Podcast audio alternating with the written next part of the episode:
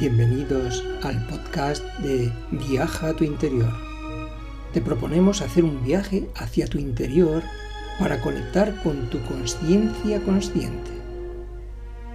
Se trata de que descubras la totalidad que eres.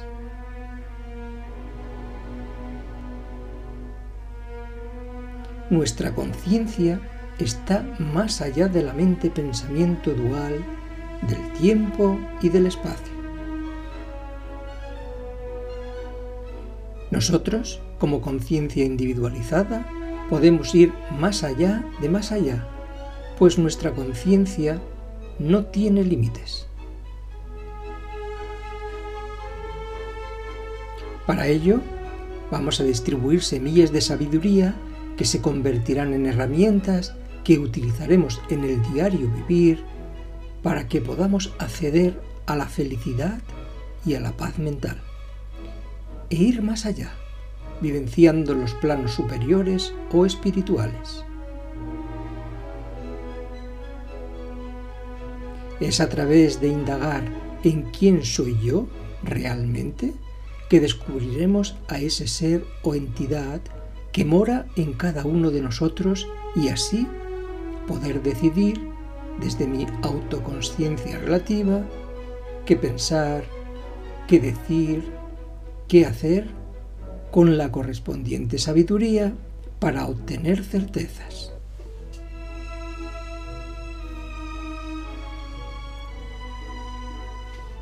Porque cuando uno sabe que sabe, a través de la sabiduría, este saber que se sabe se convierte en certeza. O lo que es lo mismo, accedemos a la verdad, accedemos a la experiencia de la energía del amor. Hoy vamos a hablar sobre los chantajes del ego. Ahora a disfrutar con el episodio.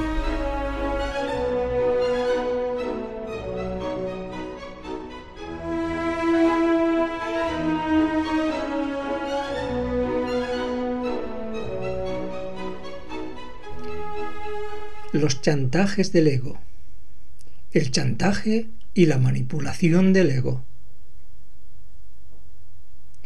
En estos tiempos de guerras, rumores de guerra y de lucha por la supervivencia, ¿no has soñado nunca con un lugar en el que haya paz y seguridad? ¿En el que la vida no sea una continua lucha, sino un placer sin fin? ¿Un lugar en el que no le tengas miedo a otro ser humano? Por supuesto que sí lo has soñado o imaginado. Todo ser humano ha soñado en un mundo donde la paz, la felicidad y el bienestar es lo natural. Algunos le llaman utopía, otros la fuente de la juventud y otros simplemente esa pequeña casa con huerto donde compartir lo que tienen con los seres de su entorno. Os gustaría vivir en un mundo así, ¿verdad?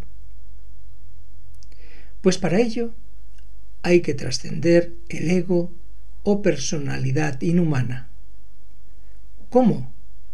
Embelleciendo la personalidad y trascendiendo los estados psicológicos inhumanos que hemos trabajado en clases o artículos anteriores, como por ejemplo el miedo, la culpa, el castigo, la moral, fingir y aparentar, egoísmo, el apego, etc., e incorporar los valores humanos como la valentía, el altruismo, la ética consciente, el desapego, la tolerancia, el respeto, el amor-compasión, etc. Hoy vamos a compartir una de las reuniones de grupo sobre el chantaje y la manipulación para así poder trascender los estados psicológicos inhumanos y acceder a ese mundo donde la paz, la felicidad y el bienestar es lo natural. El chantaje y la manipulación es lamentablemente uno de los elementos más utilizados en la sociedad para controlar al individuo. Y no solo de forma general por la sociedad, sino también por algunas religiones, donde el punto principal es el de originar una serie de elementos que te lleven a un estado de inferioridad respecto a una serie de dogmas o de sistemas preestablecidos o simplemente para conseguir individualmente lo que sea. Los individuos que utilizan el chantaje o la manipulación para su propio beneficio suelen ser mentes caprichosas y egoístas que sólo piensan en satisfacer sus deseos a costa de otros. Esta manera de actuar individualmente, o de algunos movimientos religiosos, o de algunas creencias, o incluso algunos movimientos ideológicos que también utilizan el chantaje y la manipulación, es lamentable, manteniendo al individuo y a la sociedad en un cierto grado de esclavitud y de sufrimiento en uno o en varios de los cuatro niveles, bien sea a nivel físico, emocional, mental o espiritual. El chantaje y la manipulación del ego se pueden convertir en hábito, en algunos casos inconsciente, pero en otros casos se utilizan para satisfacer a la mente caprichosa, egoísta e inhumana de algunos individuos. Estos procesos traumáticos internos donde las personas se sienten inseguras e incapaces ante la vida son el resultado del chantaje y la manipulación. El chantaje y la manipulación del ego se pueden producir en uno o varios niveles, bien sea físico, emocional, mental o espiritual. Por ejemplo, físico. Como vuelvas a gritar, te pegaré. Como no hagas los deberes, te daré un capón. Emocional. Si no recoges los juguetes, ya no te querré más. Me iré de casa y no volveré. Psicológico o mental. Si no haces esto, le contaré a tus amigos lo que me dijiste confidencialmente que no le dijera de ellos. Y espiritual. Si no meditas cuatro horas al día en el templo, no te permitiré entrar en la cámara secreta para iniciados. Como esto es tan lamentable, debemos erradicar de nuestra mente pensamiento el chantaje y la manipulación, dejando que cada uno experimente su vida de acuerdo a su voluntad, a través del respeto hacia otro ser humano. Por lo tanto, si hay manipulación, es que no hay respeto hacia el otro ser humano. Así que vive tu vida y deja que los demás vivan la suya, tal y como cada uno quiere vivirla. ¿Qué es el chantaje emocional? El chantaje emocional es un tipo de violencia psicológica en la que se ejerce una manipulación de una persona a otra, utilizando para ello el miedo, la obligación y la culpa. Debemos aprender a ver cómo se mueve el ego en nuestro interior y sobre todo ver al yo del chantaje y al yo de la manipulación no dejando que se manifieste en la acción del diario vivir, en ninguno de los cuatro niveles. También debemos ver a través de la atención consciente nuestra relación de honestidad con nosotros mismos y con los demás. Nuestra honestidad individual en tanto en cuanto de cómo nos relacionamos con los demás Debemos revisar nuestra honestidad para comprobar si nos relacionamos con los demás para compartir lo que somos o tenemos de forma altruista o de forma egoísta. Manipular a los demás a fin de conseguir lo que sea, bien sea material, emocional, mental o espiritual indica que no somos humanos íntegros. Debemos prestar atención al yo del chantaje y la manipulación para que cese el sufrimiento en nosotros mismos y en los seres de nuestro entorno, porque o no sabemos lo que queremos o es que no paramos de desear y desear, a través de una mente caprichosa, incontrolada o inconsciente. Si no le prestamos atención al ego y sobre todo al yo, el sufrimiento que podemos ocasionar a los demás por hacer acciones inconscientes nos muestra que no hemos madurado como seres humanos íntegros.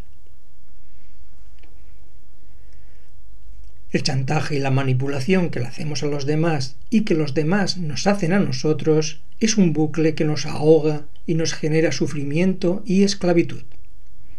El chantaje y la manipulación, bien sea físico, emocional, mental o espiritual, tenemos que trascenderlo, puesto que es uno de los problemas que tiene la humanidad de hoy en día, ya que mina la libertad individual, la felicidad y la paz sobre todo cuando se utiliza como arma de control individual o social. Al querer manipular a los demás para conseguir nuestros deseos, aunque solo sea por el hecho de que hagan lo que uno quiere, sin más, crea o creará conflictos en el entorno aunque uno no los perciba al instante. Como hemos dicho, hay manipulaciones y chantajes en los cuatro niveles y cada uno de ellos más sofisticado o más sutil. El chantaje espiritual es el más sutil y es utilizado por seres que están en un nivel primario en el ascenso espiritual. Te doy esto a cambio de esto. Si haces esto, irás al cielo. Te entrego esta práctica secreta a cambio de lo que sea. Cuando se entra en este juego, se puede asegurar que quien utiliza esta estrategia ni roza el mundo espiritual. Porque el mundo espiritual es sabiduría a través del amor-compasión. El maestro instructor no puede ni debe darte nada a cambio de lo que sea. Por otra parte, uno tiene que averiguar el por qué se acerca al camino o sendero espiritual algunos estudiantes se acercan para conseguir cosas materiales y van a hacer negocios a sus locales o templos. Otros van a conseguir emociones, bien sea de cariño, afecto, amor, etc. Otros para conseguir conocimiento elevado, para saber más, para desarrollar su mente-pensamiento. Otros entran en el sendero espiritual para mejorar su salud o enfermedad y los hay que acceden para conocer el mundo espiritual o para asegurarse la salvación, entre comillas. Al principio, casi todos hemos entrado por una o por varias de estas aproximaciones. Luego, con el tiempo, el estudiante debe madurar y deshacerse de estas aproximaciones, incluyendo la espiritual, porque al principio uno entra con la actitud de salvarse, entre comillas, de forma individualizada. Esto es una espiritualidad en minúscula, para más adelante convertirse en espiritualidad en mayúscula. Quiere salvarse, entre comillas, porque todavía cree que es un yo mundano mortal. Cree que es una unidad separada de los demás, y claro está, quiere salvarse. Pero con la práctica de la atención, la respiración consciente, la concentración y la meditación, se da cuenta de que no es sólo un yo, entre paréntesis ego, y que no hay nada que salvar, pues es en esencia un ser espiritual inmortal, que además del ego o personalidad está compuesto de alma y chispa divina. Así es como el estudiante, que ha madurado espiritualmente, se hace uno con el grupo para descubrir la totalidad que uno es y para descubrir cómo funciona el universo y cómo uno es parte del cosmos. Algunos estudiantes que todavía no han experimentado esto siguen con sus deseos mundanos, pero creyendo que están trabajando en el plano o mundo espiritual. Tarde o temprano se darán cuenta de que este camino conduce a seguir en el mundo ilusorio. Si no se dan cuenta, seguirán con la manipulación o el chantaje en uno de los cuatro niveles o en los cuatro niveles, a saber, físico, emocional, mental y espiritual. Y el que sigue el camino de la maestría, ser maestro de sí mismo, tiene que abandonar la manipulación y el chantaje en los cuatro niveles. El estudiante sabe que el maestro o maestra o instructor o instructora tiene el compromiso del bodhisattva o servidor y que está aquí en este mundo para compartir sus conocimientos para despertar a la realidad. Tener un maestro o maestra o instructor o instructora tradicional es algo excepcional y no tenemos que desaprovechar la oportunidad. Un maestro o maestra tradicional suele ser una persona sencilla, es decir, trabaja y vive de su trabajo Puede ser alguien que suministra alimentos, agricultor, informático, asistente social, profesor, etc. Y en su tiempo libre comparte sus conocimientos a través de la tradición. Por lo tanto, pertenecer a un grupo espiritual tradicional es lo mejor que nos puede suceder o nos ha sucedido en esta existencia. Debo aclarar que con el término grupo espiritual no me refiero a la afiliación a una escuela en particular, sino a cualquier hombre o mujer dedicado a construir conscientemente las condiciones para convertirse en un centro eficaz para la expresión de la voluntad una, en pensamiento, sentimiento, palabra y acción, a través de servir a todos los seres con amor y compasión. Porque no son todos los que están, ni están todos los que son. Así que, si tenemos un maestro o maestra, o instructor o instructora tradicional, y pertenecemos a un grupo espiritual, podemos estar seguros de que estamos en el sendero de retorno y que estamos a un paso del despertar o iluminación. Es decir, tenemos el despertar a la totalidad que somos a la vuelta de la esquina. Si trascendemos los estados psicológicos inhumanos e incorporamos lo aprendido en las reuniones de grupo o de lo expuesto en el blog, el éxito está asegurado y con total seguridad accederemos a ese mundo donde la paz, la felicidad y el bienestar es lo natural. Finalizaremos con la frase que quita todas las depresiones y ansiedades. Soy la aventura de la vida. Soy juventud eterna. Ningún momento en el que no fui, ningún instante en el que no seré. Soy la aventura de la vida.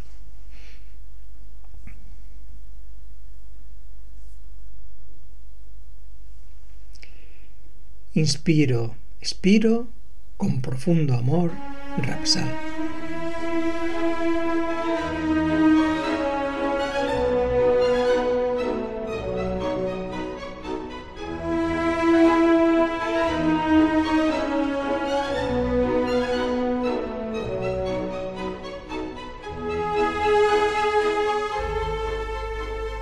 Hasta aquí el episodio de hoy. Espero que os haya gustado. Para más información podéis encontrarla en el blog de Rapsal.